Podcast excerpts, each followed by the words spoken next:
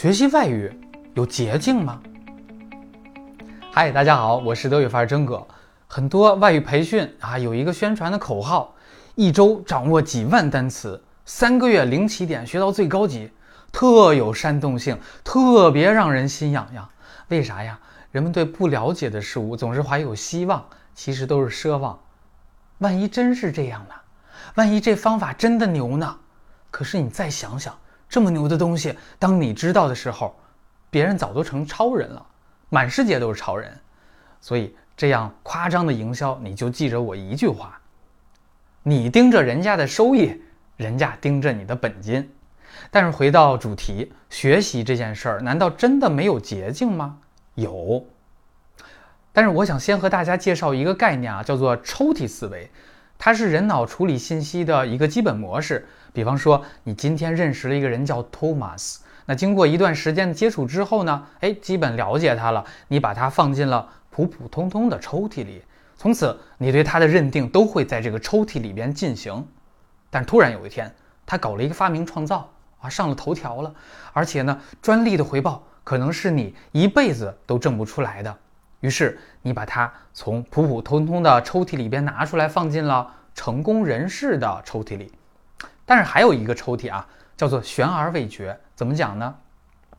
比如说托马斯他成名之后，突然他约你啊，哎，问你有没有时间吃饭啊？吃饭的时候还问你有没有什么困难呢？对你一顿献殷勤啊。可是这饭吃完了之后，你也没琢磨出来啊，你既没钱，也没资源，也没老婆。这托马斯为什么要找你呢？那这个时候，你可能就会把它从成功人士的抽屉里边拿出来，放到那个悬而未决的抽屉里。那这个抽屉里的人都会影响你的决策，也会影响你的思维，甚至正常的生活。所以，我们的大脑不喜欢太多的悬而未决，我们追求的是更可靠的啊，更稳定的固化的认识。那么，学习的诀窍就在这里。我们需要把正确的知识分好类，稳定下来。但是学外语和单纯的吸收知识又有很大的不同啊，因为我们吸收中文的知识，这是你的母语嘛，你大不了死记硬背。但是外语的应用是要融会贯通的，因为语言使用啊，它随机性很大，你不确定今天能够见到什么人和他说什么话吧，所以。很多学外语的啊，爬到了半山坡，反倒会有比较长的一个停滞期，觉得没有什么成效，那该怎么办呢？征哥从来都是分析问题、解决问题，给你方法。我认为，不论你学的是哪一门外语，都可以划分出两个因素：第一，可变因素；第二，确定因素。够简单吧？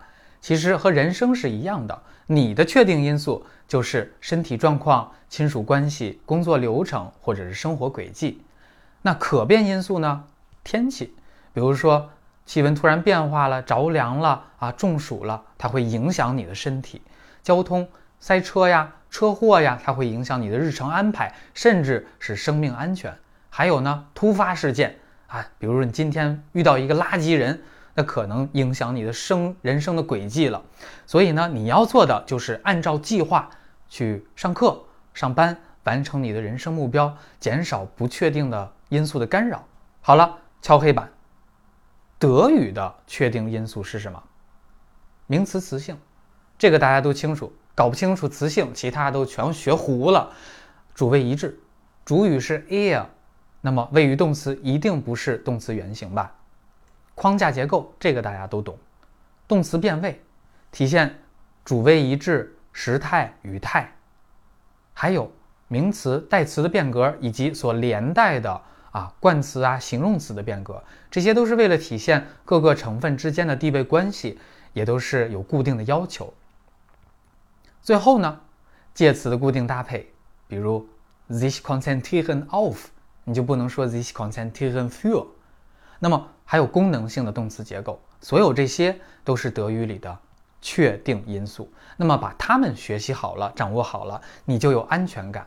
就像很多人买房啊，这样才有安全感。那么学德语的时候，确定的因素就是你的安全感来源，因为你知道从这个抽屉里拿出来的一定是正确的。当然还有语音，正确的语音。所以最终你的德语确定因素越来越大，信心越来越足，德语就会说得越来越好。整个的课程也都秉承了这个原则，帮助大家走正确的捷径。如果你认同我的观点，请转发出去，也欢迎关注微信公众号“德语范儿 V”。Also bis zum nächsten Mal，ciao。